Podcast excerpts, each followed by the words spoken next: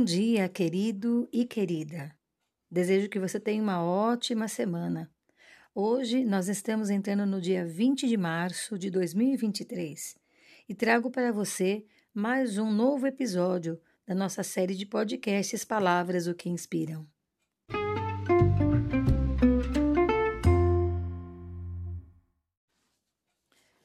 Muito bem, hoje o nosso episódio de número 116 é sobre a palavra medo.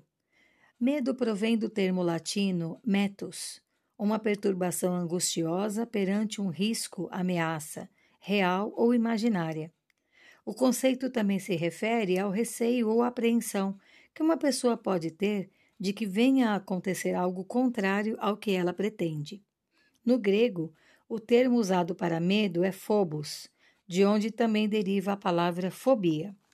O medo não é uma sensação boa de se viver. Ao contrário, é um estado emocional bem desagradável desencadeado pela percepção do perigo. É uma reação natural do corpo humano por causa de nosso instinto de sobrevivência. Ele causa em nós, seres humanos, um estado de alerta.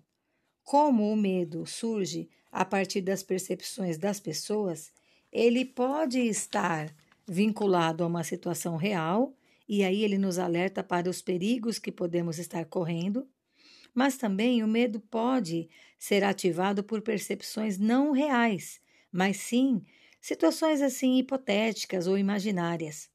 Situações criadas por nossa imaginação, mas que no tocante às reações físicas não são imaginárias. Como não é nosso corpo que interpreta as percepções captadas pelos nossos cinco sentidos, e sim a nossa mente, ao menor alerta de perigo disparado pela nossa mente, o corpo reage com a mesma intensidade, sendo ou não uma situação real. Isso significa que quando o medo está ligado a uma situação imaginária, não torna o nosso sofrimento menor ou também imaginário. Ele traz a nós os mesmos malefícios disparados numa situação de perigo real. Nem sempre uma determinada situação que é percebida como ameaçadora será de fato uma ameaça. Incluem-se aqui uma lista grande, por exemplo, perder o sono por expectativa de resultados de exames médicos, pensamentos quanto a rompimento de relacionamentos, ansiedade em processos seletivos, generalização quanto a notícias ouvidas e vistas em noticiário de TV e internet, o medo pode estar relacionado a pessoas, situações ou objetos, e ele é pessoal. O que assusta uma pessoa pode ser indiferente para outra. Sob a sensação do medo, nosso corpo se prepara para dois movimentos de preservação: lutar ou fugir. Nosso cérebro trabalha intensamente e aumenta a produção de adrenalina, e é claro que esses excessos terão reflexos no nosso corpo. Para controlar melhor isso, pense se o que te causa a apreensão é uma situação real ou imaginária. Isso, com certeza, poderá ajudar você a se manter mais calmo e equilibrado.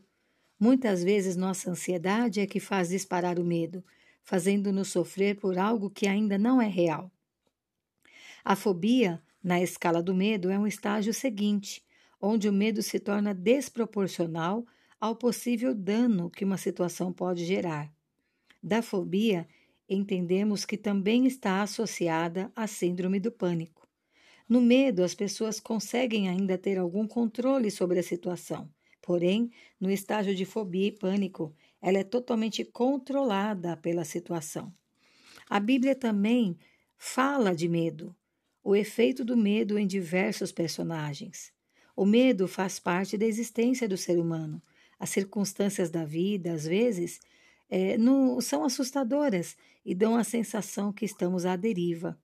Em geral, as pessoas descritas na Bíblia que se deixaram dominar pelo medo mostraram que não confiavam em Deus plenamente e acabaram caindo nesse ciclo, que às vezes beira ao terror. Veja, o Salmo 55, lá nos versículos 4 e 5, descreve um coração acelerado, um,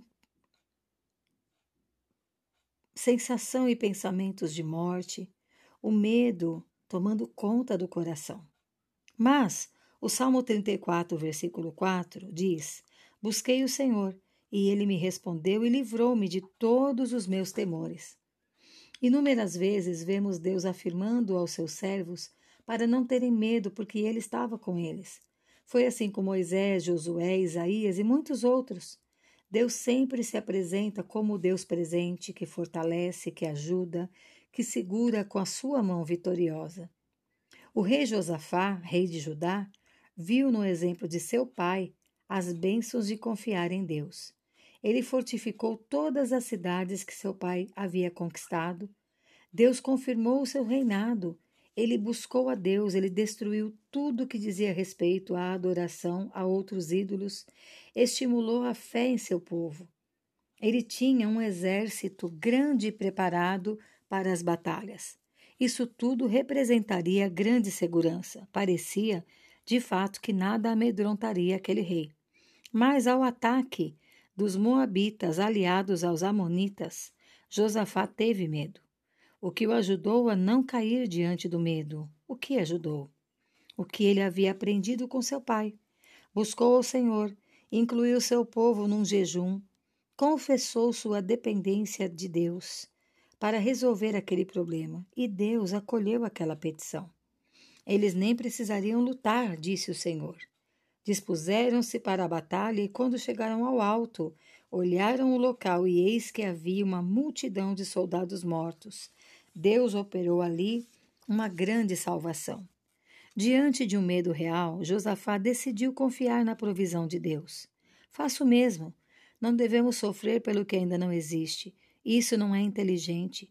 Vamos aprender a analisar as situações e contar com a sabedoria de Deus para nos livrar dos enganos que nossas percepções podem nos causar. Primeira carta de João 4, versículo 18 diz que no amor não há medo.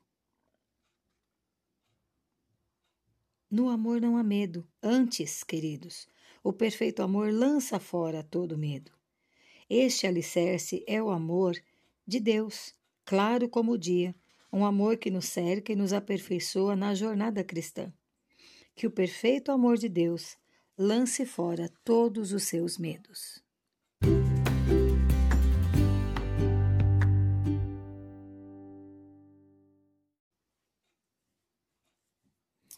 Siga nessa confiança e nessa esperança e que Deus te dê uma boa semana. Um abraço, Paula Bianchi Homer.